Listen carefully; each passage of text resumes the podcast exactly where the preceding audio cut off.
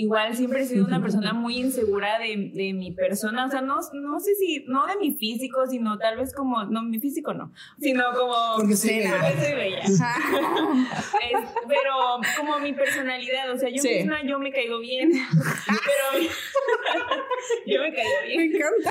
Bienvenidos a todos al tercer episodio de Sin Ropa Podcast. Y ya leyeron el título y, eh, y todo lo demás en Spotify, etcétera. Pues ya saben quién está aquí el día de hoy con nosotros. eh, y nada más y nada menos que Carolina Lamont, a.k.a. Closets MX.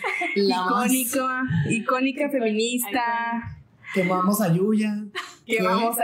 ¿Y Que de Yuya. ¿Quién dijo eso, güey? ¿Quién dijo eso? Este, Em, pues vaya, muchos focus, muchos focus lanzamos por, por Una las gran grandes amiga. redes. Una gran amiga, una gran compañera, una gran emprendedora, una gran em- em, feminista. Eh, yo creo que una de las personas que más ha evolucionado eh, en los últimos años. Sí. Quiero, quiero decir, la persona duda. que más ha trascendido, no solamente a nivel laboral, sino personal. Hola. Carolina Lamote. Eh, hola. Lamote. Qué emoción estar aquí con ustedes. Ah. Muchas gracias por la invitación. Mi, mi chamaca, no, miren, Ay, eh, amamos. Caro pues se graduó con Maffer, Sí. no tuve el privilegio, pero, pero nos conocimos en la universidad, una gran amiga de nosotros también, como siempre les decimos, tratamos de traer amigos que sabemos que traen una buena, una buena plática, una buena charla y aparte una muy buena experiencia. Este, el día de hoy vamos a estar hablando de qué miedos te detienen, porque creo que a los tres, en algún Mm. momento de nuestras vidas, y hasta el día de hoy, Hasta hay hoy, muchos claro. miedos que nos han hecho quedarnos a lo mejor en esa zona de confort que tanto hablamos. Hay muchos miedos que a lo mejor nos, no nos permiten crecer de la manera en la que nosotros quisiéramos crecer, cuando en realidad a veces ese miedo es incluso irracional en ocasiones Muy irracional. muy irracional en muchas ocasiones. Este, gracias, Caro, por venir, por estar aquí. Gracias a ustedes. A ver, empecemos. A ver, empezamos. Este, bueno, para Ok. empezar, ¿en qué momento de sus vidas? Bueno, creo que Caro nos podría decir un poquito más, sobre todo porque tú iniciaste Porque es un, que estoy muy miedosa. un- no, porque iniciaste un negocio prácticamente desde cero. Sí, sí, Sola. O sea, sola. Bueno, Bueno. los tres hemos hecho cosas parecidas. Pero sola lo hiciste y creció de una manera bastante. No quiero decir rápido porque tú ya tenías también mucho tiempo trabajando en relación a. Pero eh, sí creció de una manera como exponencial, ¿no? También por la parte de redes sociales que también te ayudó. Pero cuando viste y cuando llegaste a hacer todo, ¿qué sucedió? O sea. Sí, sí, sí. Ok. Bueno, yo la verdad es que siento que sí soy una persona muy miedosa. sí soy una persona muy miedosa. Y pues cuando empecé con Closets, eh, bueno, vamos a empezar desde que yo salí de la universidad. Desde que salimos de la universidad. O sea, realmente yo sentía mucho miedo porque yo decía, es que, ¿qué voy a hacer? ¿Qué voy a hacer de mi vida? Y creo que eso es algo que me ha detenido mucho siempre, el pensar que yo no soy como suficiente, que yo no puedo hacer cosas. Y creo que desde que estaba en la universidad, Sí. y tú, Mafer, lo sabes, o Sí. sea, yo sé que yo soy buena para muchas cosas, pero mi cabeza me traiciona demasiado. O sea, yo tengo mucho el síndrome del impostor, No, yo que también. se le llama así, ¿no? De que yo misma me saboteo, es que no puedes. Y ya luego lo pienso, lo analizo y digo, es que sí puedo, pero hay algo muy fuerte dentro de mí que pues me es difícil como que, no sé, controlarlo o superarlo. Y entonces ya salí de la universidad y fue como, algo tienes que hacer con tu vida. Y dije, bueno, de mientras, en lo que encuentro ahí, un trabajo que realmente yo siempre he sido una persona que le da miedo que la controlen, o sea, que Ujú. no quiere ser controlada y por eso mismo dije, yo no me voy a encontrar un trabajo en el que tenga que estar sentada mil horas, sino que yo voy a hacer algo por mí sola. Yo voy a ser perra y ni modo. Sí, exacto.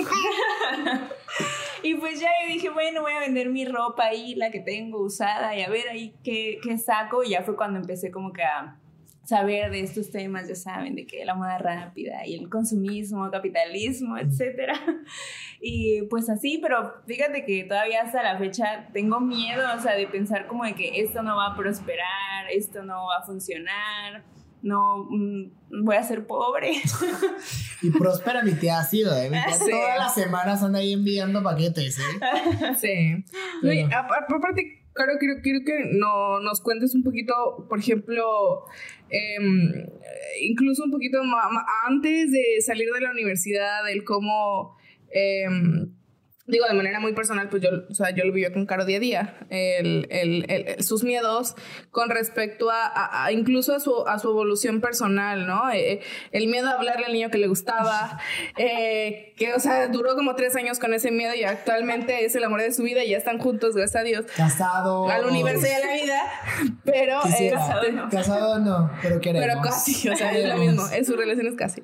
Eh, y el miedo a, a cómo, cómo Caro tenía miedo también de evolucionar, o sea, de pasar de ser la, la niña modelo, la niña modelo que se compraba todo en tendencia, a darse cuenta de, de, de, de la problemática y, y, y de enfrentarse a sí misma Sí. y decir, a ver, claro, creo que estabas mal en esto y en esto y en esto, y, y ser ahorita como pensar como piensas y atreverte a enfrentar a Yuya, ¿no? O sea, digo, no le enfrentó directamente que le escribió el hijo, oye, hija, de... no, pero así como ya atreverse a dar más su opinión públicamente, Sí, ¿no? Claro, porque antes me era así como les dije, no, era muy difícil en la escuela, Ujú. incluso los primeros semestres era como de que a mí me daba miedo hablar, me daba Ujú. miedo expresar mi opinión, pero yo creo que todo esto vino, o sea, como que me empecé a soltar desde que yo terminé mi primera relación Sí. tóxica, o sea, desde Aleluya. ahí fue cuando dejé los miedos, porque pues sí, o sea, y no porque tanto esa persona me... me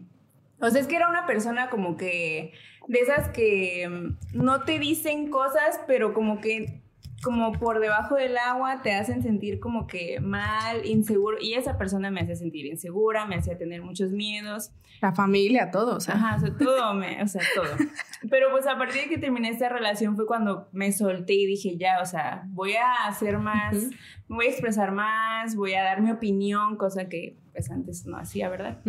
Este, y pues ahora con esto que dices de lo de Yuya, o sea, de que doy más mi, pues sí, de que doy más mi opinión, igual todavía a veces me cuestiono y digo como de- debería de hacerlo porque me sigue dando miedo, o sea, Claro. me sigue dando miedo el recibir comentarios que toda la vida recibo comentarios de que tanto de mí de mi persona que no tiene nada que ver con lo que yo estoy expresando como de que es que el, el medio ambiente a mí no me importa y este yo quiero que todos se mueran, o sea, cosas así, ¿no? Y digo, ay, de verdad vale la pena o sea, que yo Seguir siga haciendo esto, ¿no? diciendo ese tipo de cosas y sí, o sea, me sigue dando mucho, mucho miedo. Pero pues, que no te detenga. Sí, no, pues No, no, mira, creo que algo que, que me gustaría poner también sobre la mesa era el tema de que por mucho tiempo los tres teníamos ese miedo de, de como no ser suficientes, o sea, en, en ese sentido de, de querernos atrever Sí, y sí. siento que los tres tenemos algo en común que es que todo el mundo te veía haciendo algo Ah, y te veía 100%. entregando un proyecto, te veías, o sea, como que te veían de una manera y te ponen como en un pedestal que tú mismo no te pones ahí. O sea, que es como, pero ¿cómo no, te, no vas a creer que eres capaz 100%. si tú hiciste esto, Sí. eso, esto? Y tú en el fondo es así como, ajá, ok, yo sé que sí, eso lo hice, pero eso no quiere decir que yo me sienta merecedor, No, suficiente, o- etcétera, o preparado para afrontar e- ese reto que tú estás diciendo que estás seguro que yo lo puedo hacer y yo así como, no, así como muy bonito Sí. y todo, pero no, gracias.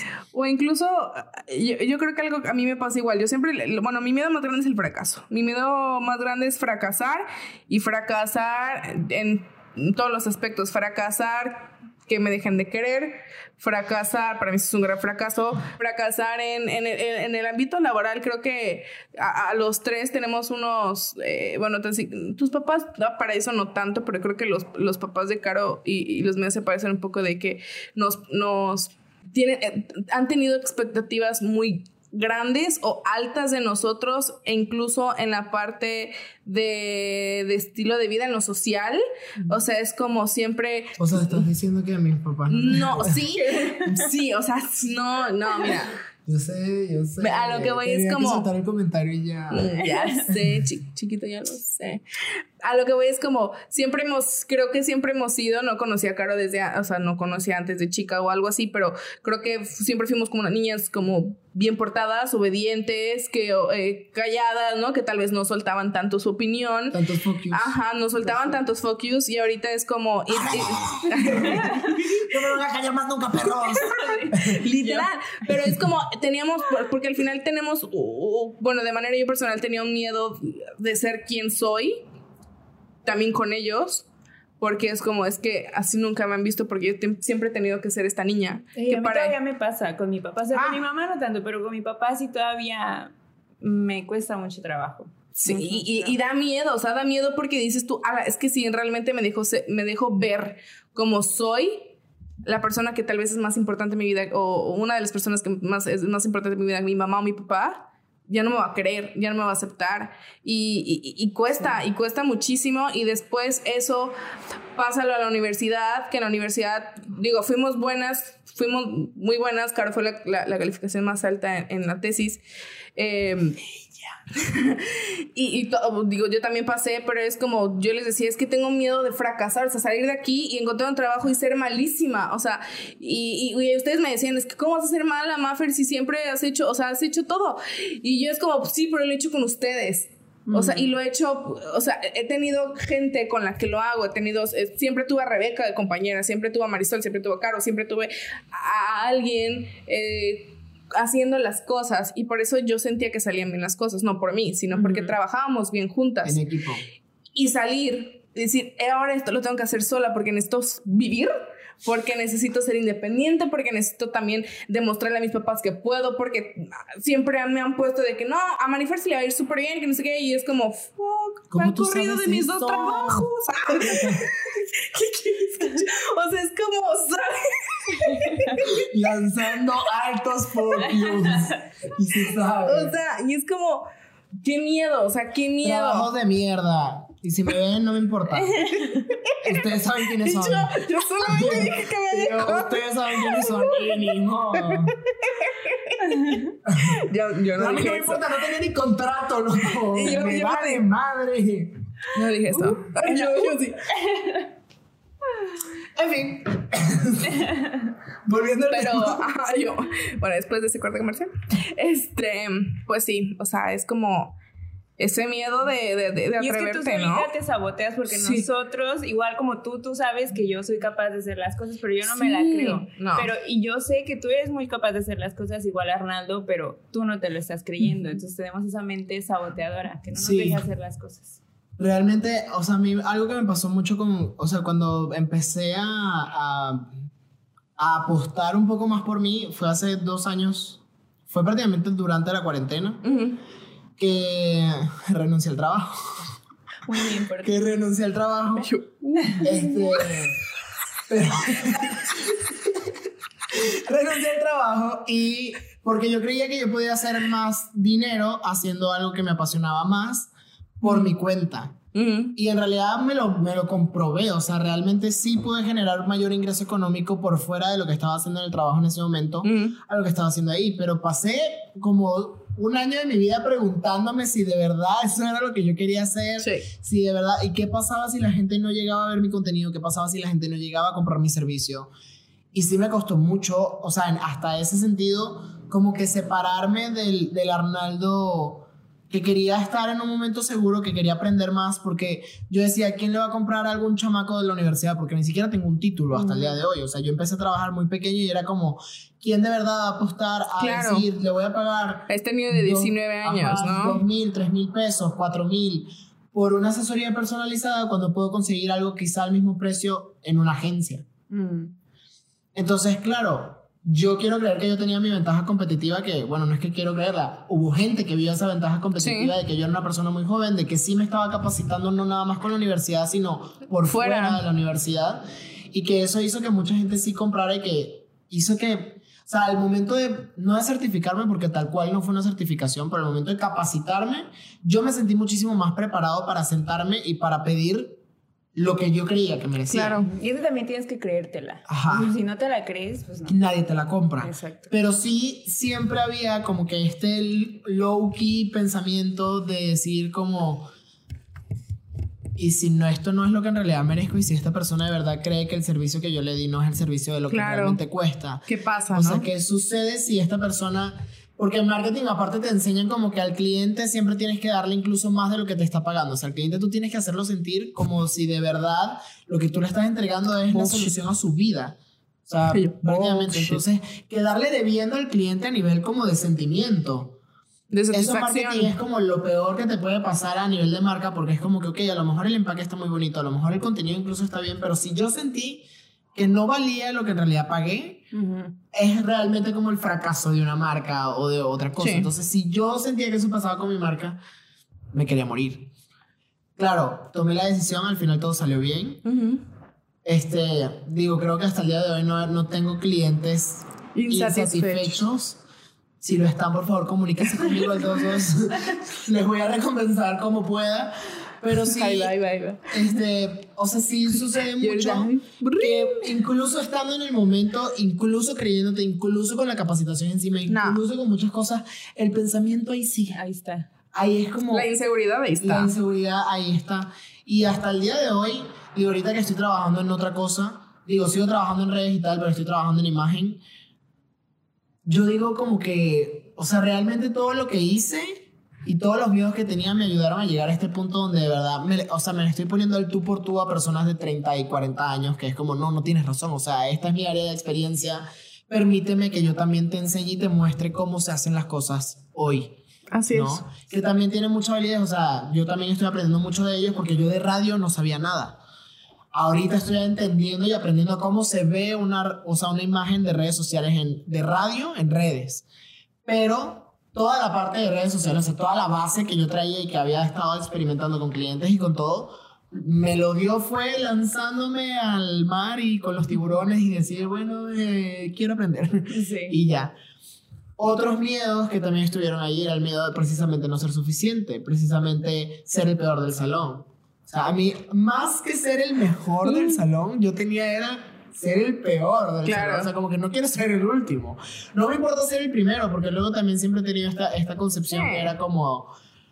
O sea, siento que las personas que se matan en la universidad y que tienen el promedio perfecto y todo esto, realmente Ujú. al final son personas que comen libros y que en la vida profesional Sí. les cuesta más a veces. Claro, no es el caso de todo el mundo. Sí, ¿no? Conozco gente de 10 que también trabaja muy bien, etcétera, ¿no? Muy movidos. Pero a mí siempre me pasaba como que realmente mi epítome no es tener el 10 en la calificación, sino ser de los buenos para que cuando llegue un trabajo yo tener la capacidad de saber decir de que he trabajado en Sí. equipo, de que he tenido experiencia, de que he podido hacer otras cosas aparte de ser un buen alumno. O sea, como que la visión de un alumno integral. Sí. Y ha sido, o sea, fue muy difícil quitar esos miedos para poder afrontar como una nueva faceta de lo que yo quería para mi vida. Ahorita que dijiste de la universidad me recordó igual cuando apenas eh, había entrado a la universidad. A mí mi mayor miedo era que no me aceptaran, o sea, porque igual siempre he sido una persona muy insegura de, de mi persona, o sea, no, no sé si, no de mi físico, sino tal vez como, no, mi físico no, sino como... Porque soy bella. soy bella. Es- pero como mi personalidad, o sea, yo Sí. misma yo me caigo bien, pero yo me caigo bien. Me encanta. Pero pues sí es parte de esta inseguridad que Sí. realmente no sé muy bien de dónde salió, que pienso que le voy a caer mal a las personas y cuando entré a la universidad fue como, es que no voy a tener amigos, me van a hacer bullying, cuando no hay razón para que me hagan bullying, pero ese era como mi mayor miedo, incluso cuando era muy pequeña. Eh, mis papás intentaban meterme a clases de, de baile o lo que sea, y yo no quería porque a mí me daba miedo de que me fueran a hacer el feo, que no me fueran a querer, o sea, creo que es eso, o sea, como el miedo a que no me vayan a querer, que no me acepten, y creo que a ti también te pasa un poco, ¿no? Ya Sí. lo dijiste. Sí. Sí, todo el También tiempo. va a ser como la oveja negra de la familia, ¿no? Uy, sí, El- no, y, El sí, 4 ahí, sí. el, el tipo cuatro, sí, yo en cuatro, o sea, a mí me da mucho miedo ser como los demás, o sea, como que, sí, o sea, repetir las cosas que hacen los demás, y creo que eso es un defecto muy grande mío. Que digan que eres una copia. Ajá, que soy una copia, no, eso no puedo eso. Mentira, todas las cuentas de closet de segunda mano copian a esta morra. Ni modo. Y ni modo. Y Sí, soporten, y perros. que soporten. Y la que Este, soporte. Sí, definitivamente. Sí. Saben que a mí, o sea, en la historia como de, de emigrar, me daba mucho miedo llegar a México y precisamente no encajar. O sea, llega, y de hecho fue un miedo que hasta cierto punto se hizo realidad porque yo sí sentía, claro, era un rechazo que venía desde mí hacia los demás. O sea, realmente no fue que México me recibió mal o algo así, sino que como yo tenía esa concepción, siento que las personas que atraía a mi vida y siento que las cosas que hacía, como lo estaba haciendo, digamos, desde la carencia, desde la inseguridad, las relaciones que llegaban a mí al final eran esas. Tuve la suerte también de llegar a la universidad con dos hermosas personas, aparte de, ocho más que no están obviamente en cámara. Pero llegué a un grupo muy bonito de la universidad y que me enseñaron cosas diferentes. Y aparte siento que, por ejemplo, en Venezuela no se aplaude ser diferente. O sea, en Venezuela la forma en cómo vemos la diversidad en México no es igual a cómo se ve en Venezuela desde, hablando desde el feminismo hasta cualquier otra cosa, o sea, el tema de la diversidad con comunidades LGBT, este, toda la parte del feminismo, toda la parte de incluso vestirte diferente a todo lo que los demás están usando. Venezuela es un país mucho más pequeño, no quiere decir que es un pueblo, porque en su época también tuvo mucha bonanza, o sea, el país era muy rico y era una de las clases medias más altas de América Latina, entonces hubo mucha gente que podía comprar marcas de alta gama y había mucho lujo y había mucho ese tipo de cosas, pero en Venezuela nunca ha sido como bien visto la persona que es la persona que sale del prototipo, ¿no? Ajá. O sea, la persona que no muy estereotipada. Ajá, hay mucho y, es raro porque dentro del estereotipo hay mucha diversidad porque la mujer venezolana puedes ver una güera de ojos claros como también puedes ver una persona muy morena con el cabello muy largo, negro. O sea, sí hay eso, pero por ejemplo siempre va a ser una persona muy flaca y alta, por decirte algo. Entonces el estereotipo de esa mujer el estereotipo de esta mujer, sí. Las personas que, por te iba a decir eso, o sea, las personas que salían de ese estereotipo eran juzgadas muy fuertemente. Sí, sí, sí. Entonces, por ejemplo, el hombre siempre tenía que estar bien vestido, el hombre siempre tenía que ser este hombre que se preocupaba por su físico, entonces yo tampoco encajaba el en lo que debía ser el hombre, el hombre fuerte y el macho alfa, lo que sea, porque yo era un flaco, ¿sabes? La cabeza sin sal, pues, dirías tú. Entonces, ¿sabes? Habían como muchos miedos de no encajar porque yo venía con eso desde antes. Sí. Nunca lo vi como un complejo, a mí siempre me ha gustado ser flaco, o sea, por eso no es que estoy en el gimnasio y si entro al gimnasio va a ser más por un tema de salud, de salud y de estilo de vida más que por quererme ver aquí mamadísimo la mole y no.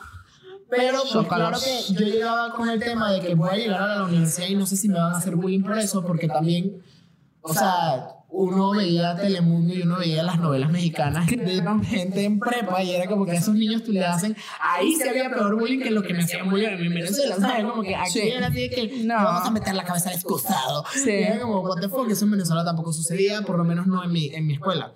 Entonces yo llegué con muchos miedos así y al final no era, o sea, no estuve con bullers o algo así, ¿sabes? No era gente tal cual agresiva o lo que sea pero sí me llegué a juntar con muchas personas que realmente nunca me hicieron sentir incluidos hasta que los conocí a ustedes, prácticamente, y hasta que conocí a Ivana, que es de otro grupo de amigos, o sea, hasta que no conocí a otros grupos que me acerqué a ustedes desde un punto de vista donde yo ya me sentía más yo, porque yo cuando entré a la universidad ya me sentía como el ser sociable que yo era en Venezuela, ya era como, ok, aquí ya puedo encontrar una zona de confort que en mi momento tuve, y ahora la puedo volver a tener porque aquí también aprecian mi individualidad, aquí también aprecian que yo sea una persona extrovertida, aquí también aprecian que yo sea una persona diferente.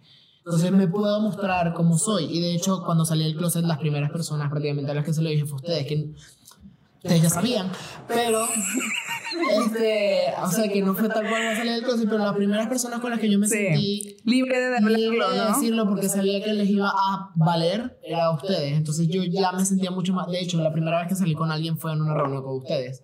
Sí. Porque yo sentía que era un ambiente mucho más aceptado. Sí. Entonces. Y sí. Y, y, y vale madre. Pero.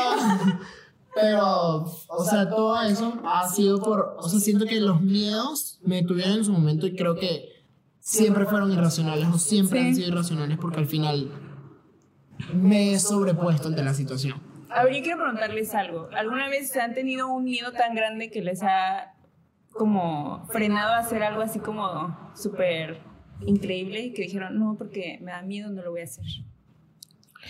¿O no?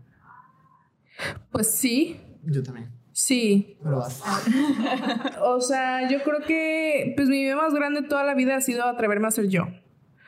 a, atreverme a ser yo en el aspecto aceptarme, aceptarme lo que me gusta y lo que no me gusta. Eh, ha sido mi, más grande miedo que no sabía que era miedo hasta que lo planteé en mi cabeza y que también gracias a ustedes y al, grupo, la, verdad, o sea, creo que fuimos eh, los tres afortunados en caer un grupo en la universidad en una de las etapas más difíciles, yo creo, creo que más de catarsis en, el ser humano que es la universidad. Em, en un grupo donde todas somos tan diferentes, todas somos, todas somos tan diferentes, y, pero que somos tan empáticos a nuestra manera, mm. porque somos diferentes, tenemos diferentes tipos de empatía, eh, que nos empezamos a dar cuenta de que tal vez lo que sentíamos y lo que pensábamos no estaba mal como nuestra cabeza lo decía. Ah.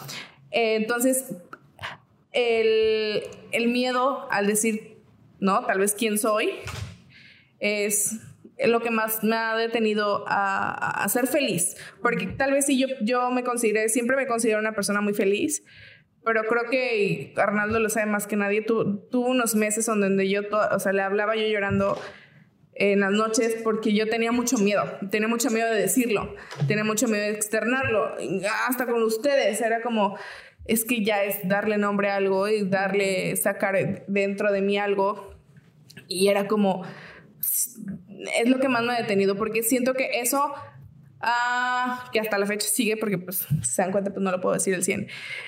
Sí. este, o sea, me detiene mucho a, a, más cosas y siento que eso también se repercute en el trabajo, siento que eso se repercute en mi manera de, de, de, expresarme, de, abrirme con ciertas personas. Eh, y yo creo que es, es eso, o sea, de mi parte es eso.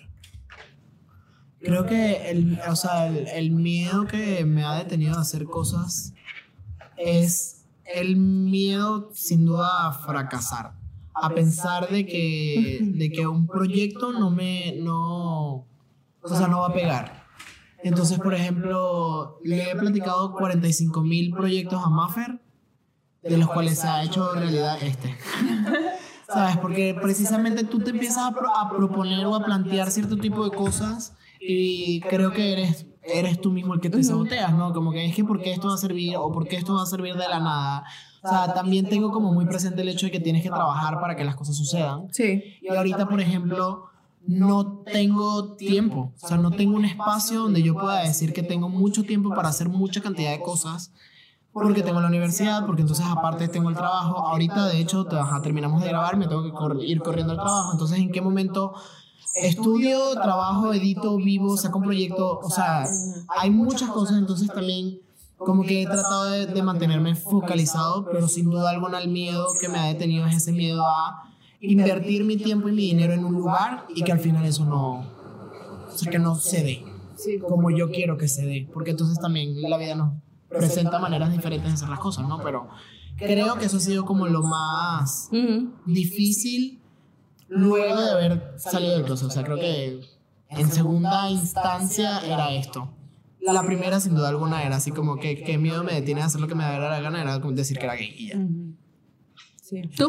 Yo. Pues creo que igual como parte de lo que dice Arnaldo, como pues que lo que ya les había mencionado, mi mente es saboteadora de pensar que yo sé que soy capaz de hacer muchas cosas y también que tengo mil proyectos en la cabeza y nada más no los aterrizo, no los termino, me quedo a medias y ya no hago nada, ¿no? Entonces me da miedo el que no pueda eh, hacer estos proyectos y entonces, como les dije, quedarme pobre, ¿no? O sea, porque no, su miedo es la pobreza. Pero, fíjate que también yo pienso como que...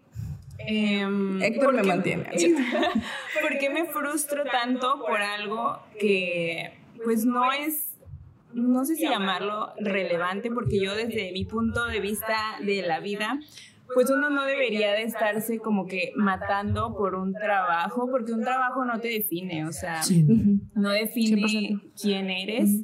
Y también me da miedo el, pensar como de que no voy a tener la vida que yo quiero tener. Yo quiero una vida tranquila, o sea, a mí o sea, es, que es raro porque sí pienso como en hacer muchas cosas para tener dinero, pero al mismo pienso, digo, o sea, o sea, a mí el dinero no me importa, o sea, yo lo que prefiero es tener una vida tranquila, o sea, poder estar en paz, porque yo sé que el trabajo es estrés, estar estresado y el estrés te genera enfermedades y pues eso es lo que yo menos quiero en la vida, ¿no?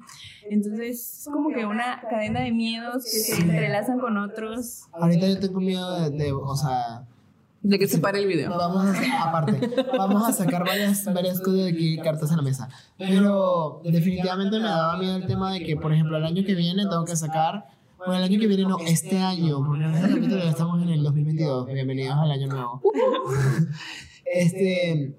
De que este año tengo que sacar eh, mi naturalización. Este año tengo que sacar la tesis. Este año tengo que sacar trabajo.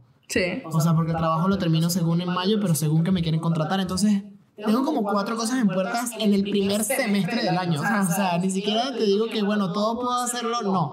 Todas estas tres cosas súper importantes tienen que suceder ya entre enero y junio. O sea, no hay de otra. Entonces, sí es como, fuck. O sea, ¿qué pasa si uno no sale como quiero que salga? ¿Qué pasa si este, una no sale. ¿Sabes? Si una de plano, si no me da la naturalización, o qué, qué pasa si de plano tengo que sacar una tesis enorme porque no me aprobaron la. O sea, ¿qué voy a hacer, güey? Y yo, ¿qué? Entonces sí me o sea, me ha dado mucho miedo tomar decisiones en lo que va de diciembre y estoy seguro que va a suceder también en enero, porque realmente no sé cómo se va a ver mi vida en los primeros seis meses del año que viene, porque no tengo ningún tipo de estabilidad de saber que, o sea, obviamente no podemos controlar la vida en general, no lo podemos controlar todo y tenemos que aprender a soltar, pero realmente ese tipo de cosas no tienen nada que ver conmigo. O sea, literalmente mis papeles y todo ese trámite, sí, yo tengo que hacer un proceso, pero el hecho de que los acepten o no, realmente no depende de mí. O sea, depende de mí el hacer un buen trabajo, pero al final la decisión recae en otras personas de mi vida. Entonces, es como... Si sigo aquí o no. Ajá. Entonces, eso me ha, me ha costado mucho y también el hecho de que creo que me he replanteado toda la parte de cómo quiero, cómo quiero que se vea mi vida en el trabajo. Porque Capricornio, nada más pienso en el trabajo. Pero sí, o sea, como que cómo quiero que se vea mi vida en el trabajo desde un punto de vista donde no sé si quiero seguir creciendo en la radio, no sé si de aquí a tres meses el podcast explota y vivimos del podcast más feliz forever and ever. Es su responsabilidad. Amén, por favor. Por favor. Este video lo vamos Yo a sí cuando explotemos, perros. Yo sí quisiese. yo el otro día le hablaba a Maffer y le mandé un chingo de manifestaciones. Manifestaciones. Así. Manifiesten, No, manifestamos así. Maffer, voy a manifestar en el chat de WhatsApp, vas a repetir lo mismo que yo. Y como los mensajes, te lo juro. Sí, sí, Manifestamos muchas cosas ahí. 2022 se vienen cosas grandes. Grandísimas. Este, pero Aquí va a estar Daniela Rodríguez. Escuchen lo que yo digo. Escuchen lo que yo estoy diciendo. Y yo ya para que dé su. y yo ya para que le responda a Carmen. Va a ser, seremos los primeros en que con los que colabore yo ya, porque aquí yo ya no colaboro con nadie. Ah. Más que con sus propias marcas. Pero bueno. Le haremos, le haremos algo al rímel. Sí. Una, una publicidad. En fin. Este, sí me, o sea, sí me daban, bueno, me sigue dando mucho miedo el tema de que no sé cómo se va a ver mi vida porque estoy en esa etapa donde literalmente me gradúo y luego, como, ok, en julio se acaban todas estas tres cosas y después, ¿y ahora qué hago con el título? ¿Y ahora qué hago con el trabajo? ¿Y ahora qué hago con lo demás? Digo, sé que no se acaba el mundo, pero me da miedo, o sea, tengo mucha incertidumbre el año que, bueno, este año. Este y, y sí me genera un poco de conflicto. Pero igual yo creo que una manera como, no sé si fácil, pero como que te ayuda a ir como que superando un poco esos miedos, es como rodearte de personas que vibren positivamente, que vibren alto. No, pero es que, o sea, fíjate que igual cuando estábamos hablando de, de, de cómo era yo en la universidad y así, ahorita me puse a pensar que siento que, en serio, o sea, Maffer y nuestro grupo de amigas de la universidad me ayudaron mucho a crecer como en esa parte y decir como de, bueno, o sea, voy a intentar mejorar en esto. Sí, creo que eso ayuda muchísimo, las personas que te rodean. Que te rodean. Demos, demos unos, unos focus. demos no, demos unos tips. Sobre todo como el tema de superar miedos. Eh, me gustaría que empezara María Fernanda Roca, pero ya está mandando un mensaje. Es que mi mamá, perdónenme, público conocedor. ya, este. ¿Qué?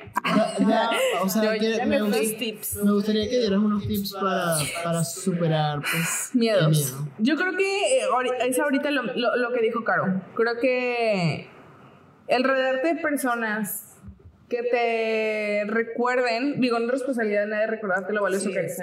Pero si te rodeas de personas que te sumen, que te, que te den para arriba, que te den palabras de aliento, que, que están para apoyarte y que con el que te sientas segura, que las personas con las que te sientas segura, te ayuda muchísimo a enfrentar los miedos.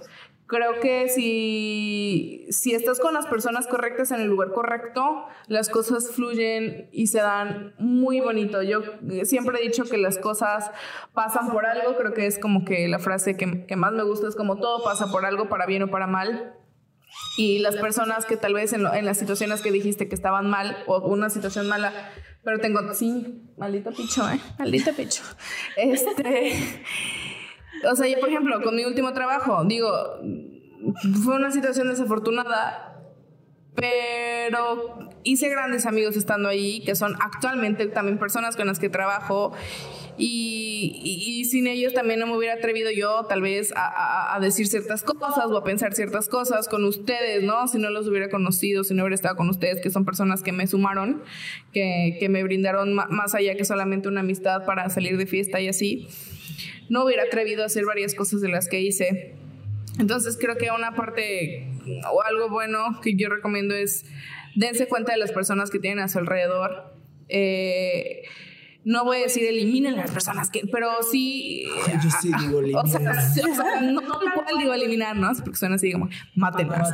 Pero sí. Eh, aléjense de personas que tal vez vean que no les están sumando, personas que tal vez es más les están consumiendo energía y, y rodense de personas que crean exitosas, que crean, eh, que admiren. Yo, por ejemplo, siempre, creo que cuando la primera vez que salió, no me acuerdo en dónde, o creo que dio un curso o algo en la escuela, o no me acuerdo qué hice en la escuela.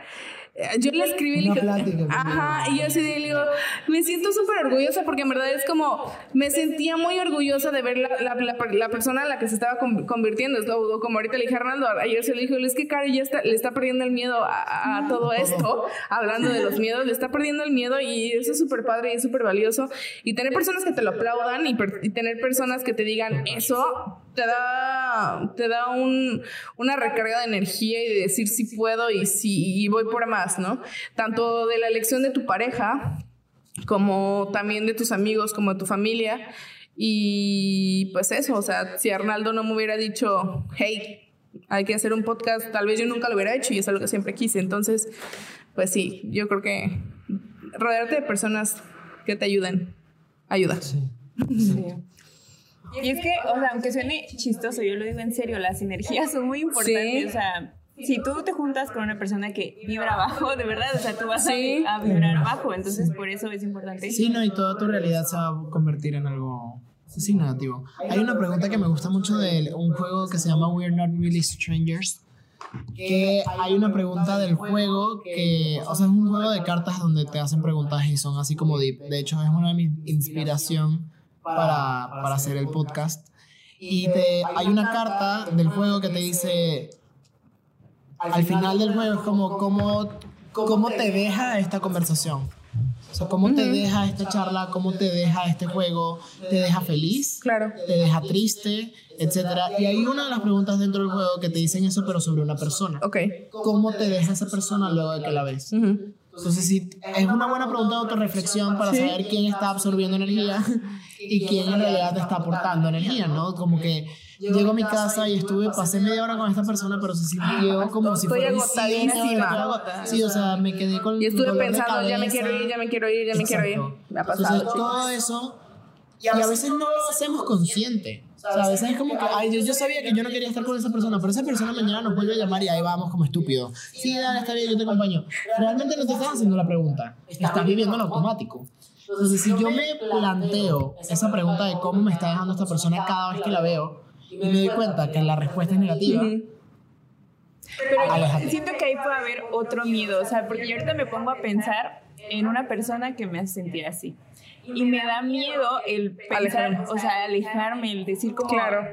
o sea, no me haces bien, me voy a alejar. Sí, es muy difícil.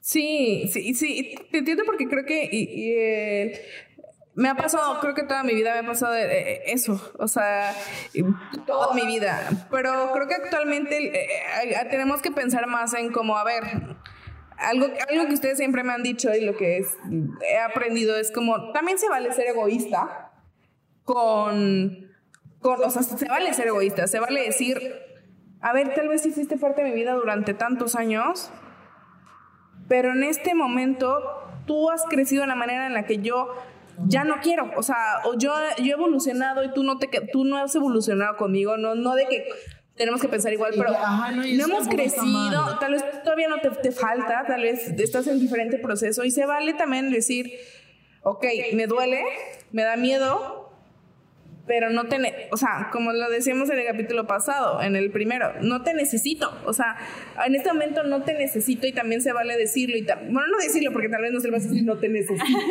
¿no? O sea, entonces, em, sí, sí da, un, sí da un chorro de miedo, pero también es el saber decir así como, ya, o sea, también harta de estar con personas, es como preguntarte, en verdad, en verdad, ¿por qué quiero seguir teniendo a mi vida personas que no? O sea, Sí. si simplemente no, dude, I'm sorry for you.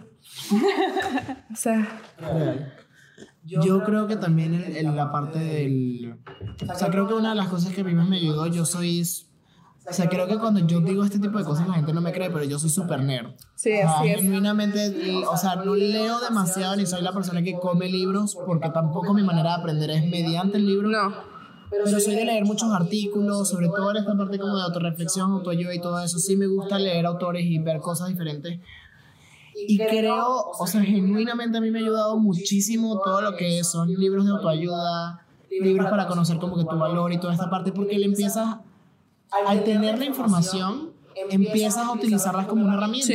¿no? Entonces, para mí, genuinamente, el conocimiento es poder, o sea, sabes, como que la manera, porque así yo entiendo mejor las cosas, digo, es como funciona mi cabeza, ¿no? Una vez que yo ya entiendo un término o entiendo algo, ya sé cómo ponerlo en práctica ya sé cómo empezar a ver mi vida de una manera diferente. Pero si ni siquiera sabía si rabia e ira eran cosas Diferentes. términos diferentes, ¿cómo iba a pretender que iba a entender mi- mis propios sentimientos si ni siquiera les estoy poniendo un nombre, Sí, claro. si ni siquiera les estoy poniendo una manera? Entonces, si yo tengo miedo, pero ni siquiera sé por qué tengo miedo, claro. mucho más aún. Hay una persona que siempre nombré en la primera temporada y si tienen la oportunidad de verla, nuevamente véanla y revisen su página. Se llama Hello Fears, es Michelle Poller. Este, ella literalmente hizo un- un, proyecto de 100 días Sí. enfrentándose a 100 miedos diferentes. Oh, shit. Entonces, ella en el proceso de los 100 días, Los como de la día vida. 40 más o menos, ella se, se hace viral en YouTube y todo el mundo empieza a ver sus videos y todo, o sea, salió de que en la prensa en Estados Unidos y todo, ella es venezolana, pero todo el proyecto lo hizo En Estados Unidos. Estados Unidos, en Nueva York. Entonces, ella empezó todo el proceso, pero dándose cuenta en esos primeros momentos, se dio cuenta en ese día 40, donde ya el proyecto había subido mucho, que ella no estaba repitiendo, o sea, ella no estaba haciendo 40 miedos distintos, sino que ella estaba repitiendo los mismos, o sea, el mismo miedo de maneras diferentes. Jesus. Entonces ella, al darse cuenta de esto, empezó a clasificar los miedos en siete tipos de miedos. No me recuerdo bien cuáles son los miedos, por favor vayan a buscarlos si están en, o sea, están en internet. De hecho, ella tiene una TED Talk, en la TED Talk los dice, pero habla como del miedo social, que es toda la parte de ser rechazado, miedo cultural, miedo, etcétera, ¿no? Como que cosas que por cultura nos, nos enseñan que no, etcétera. Entonces ella ya con esos siete miedos, ella empieza a recrear, como de cada miedo empieza a recrear 100 miedos diferentes. Pero me impactó mucho fue que eso también te da una apertura precisamente de conocimiento, de Claro. saber realmente a qué cosas le estás dando tu atención en ese Sí. momento. Y ella también explica que el miedo no necesariamente lo tenemos que ver como algo negativo. El, miedo se utilizó hace mucho tiempo nuestros antepasados, los, los cavernícolas, utilizaban el miedo como un mecanismo de defensa. Porque al tener miedo venía cualquier otro gente, animal, etcétera, que te quería comer y tú obviamente te parabas, corrías y te ibas. O sea, tenemos el miedo en nuestro cerebro porque en un momento de Es algo de alerta, ¿no? También. Exacto, fue importante. ¿Qué sucede? Hoy en día los miedos los vemos irracionales porque hay genuinamente miedos que no dependen de tu vida. Sí. O sea, que es como, o sea, es lógico que le tengas miedo a lanzarte de un boñi porque tú no sabes si esa vaina ¿sabes? se va a romper o algo así. Y sí hay un miedo por tu vida. Pero que tú le tengas miedo a hablar a la persona que te gusta, que es lo que estábamos hablando con Caro, que puede ser lo peor que puede pasar, que esa persona te diga que no. Entonces, es miedo al rechazo, Ujú. es miedo a no ser validado, etc. Ahí venía realmente como esa parte de entender genuinamente de dónde viene mi miedo Sí. y si es realmente algo racional Claro. o irracional. Bueno, yo quiero darles un tip que yo ocupo y que a mí me sirve mucho. Es algo muy tonto, yo siento, no sé. Pero cuando quiero hacer algo que no es como que tan importante, no sé, que, por ejemplo, el, el ejemplo del bungee. O bueno, no del bungee, sino que le quiero hablar a la persona que me gusta. Es algo tan simple, ¿por qué no me atrevo a hacerlo? Y entonces pienso, vivo en una piedra flotante que es la Tierra, ¿no? En, en el universo hay muchísimas planetas, personas. Yo creo que en otros, plan- o sea, debe haber otros planetas con más personas. Y mi vida, no porque no valore mi vida, o sea, no es eso, pero mi vida es algo minúsculo a comparación de algo tan inmenso que es el universo. O sea, ¿por qué me voy a frenar de hacer algo cuando... Pues no, o sea, me explico, o sea, es algo tan sencillo que pienso, no, no tiene sentido el frenarme cuando es- soy algo muy, muy pequeño en el- universo. No sé si entiendan Sí, mi sí, sí, metáfora. Sí, sí, lo entiendo. Es como, o sea, no, no, no te preocupes por mamadas, pues. Sí, exacto. O sea, en resumen, entiendo la analogía por, Sí. por el hecho de que te hace pensar en que eres que realmente no es tan relevante lo que está pasando. Eres el, el ombligo del universo. Exacto, o sea, eso no es el ombligo del universo como para que digas, no lo voy a hacer. Ay, ¿qué va a pasar si no lo no va a pasar Exacto. nada? No va a ser, o sea, genuinamente no va a ser, no va a repercutir. No va a ser, ajá, exacto, tan grande. Pero bueno, Wow. yo creo que ya llegamos al fin de este bello episodio, Qué de este bello esa podcast. ¿Verdad? Me gustó, sí, Sí. me gustó mucho. Es muy caro. Este, sí, exacto. Es muy caro. Este, Caro, de nuevo, gracias por haber estado con nosotros. Amamos, amamos mucho. Eh, vayan a seguir a Carolina, por, Por favor. Como- A mi cuenta mm, personal no. Dice, ay, no los quiero ni Ahí los voy a solo, aceptar. ahí solo amigos. Ahí son amigos. A mi cuenta de ropa vintage de segunda mano, clo- arroba closets-mx. Eh, Ale, ropa muy bonita. seguir la más. Bueno, pero nada más es ropa. o sea, también es- Accesorios. no, no, no, pero me refiero a que también es esta parte de concientización. Ah, sí, Ah, sí. sí, crea la parte de todo el contenido sobre la moda lenta en realidad.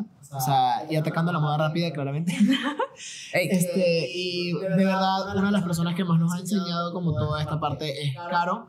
Digo, esperamos tenerla en otro episodio hablando de otra cosa. La idea es traer a nuestros amigos para que hablemos de cosas que generalmente no hablan. No queremos, no queremos que esto sea una entrevista, Sí. genuinamente queremos que estas sean conversaciones. ey. Pero pues podríamos sacar uno que otro episodio especial para hablar de este tipo de temas porque también son importantes para las personas que nos escuchan. Es correcto. Y para nosotros. Claro.